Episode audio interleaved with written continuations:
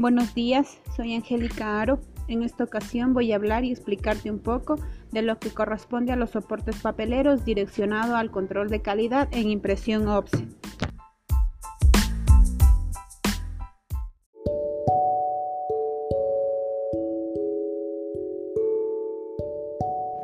Brevemente se expondrá una pequeña descripción a lo que se refiere en general el control de calidad.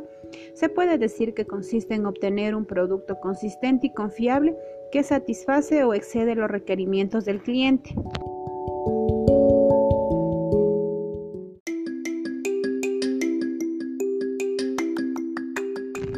Ahora bien, nos enfocaremos directamente al control que se debe realizar en la impresión OPS. Cuando se realiza un trabajo en imprenta, se debe cumplir ciertas cifras tomando en cuenta los siguientes factores, como son el formato, número de página, tiraje, precio y fecha de entrega que estarán expuestas por parte del cliente.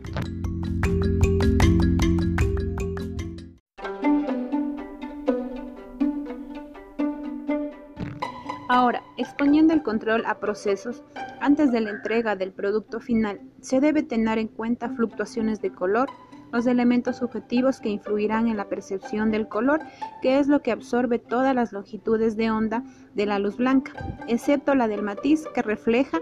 Además, se toma en cuenta la luz y los diferentes espectros de las radiaciones.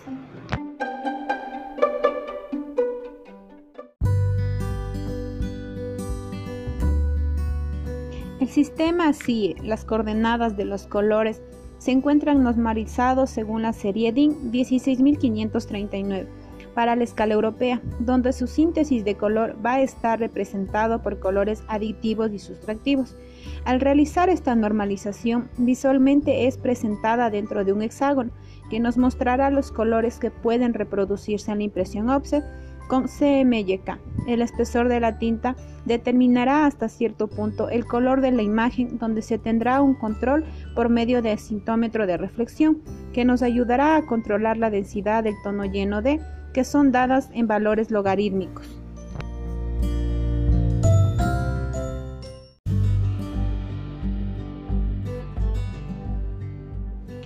El área del punto de trama son determinantes en la calidad de la impresión que a su vez pueden repercutir negativamente en su calidad por diferentes variaciones, ya sea en la película, plancha, mantilla y el impreso. El aumento del valor tonal puede aumentar sin excepciones en la impresión por diferentes características. Una de ellas puede ser por las percepciones e interacción de las tintas en los diferentes sustratos, que estos harán que exista ganancia de punto y con esto un aumento del valor tonal.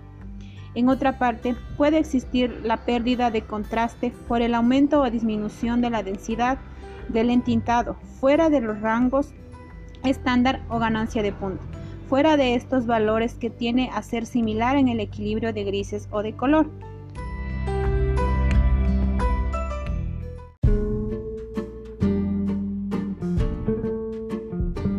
El tramping de impresión es una valoración del nivel de rendimiento de la tinta cuando se imprime sobre otro que influirá la densidad, pegajosidad y equilibrio de la tinta, secuencia de impresión, transparencia, papel y condiciones de la prensa.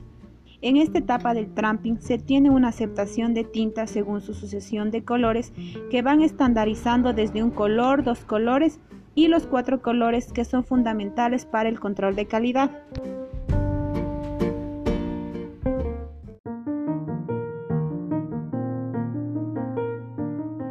Y es así que manteniendo un orden y control adecuado dentro de cada sistema, se podrá obtener el producto final en sus mejores condiciones para la entrega al cliente sin queja alguna, ya que si no se considera todos los controles que se deben tener en este proceso de impresión y ejecución, pueden haber anomalías dentro del producto final que el cliente no lo recibirá y se tendrán numerosas pérdidas dentro de la empresa.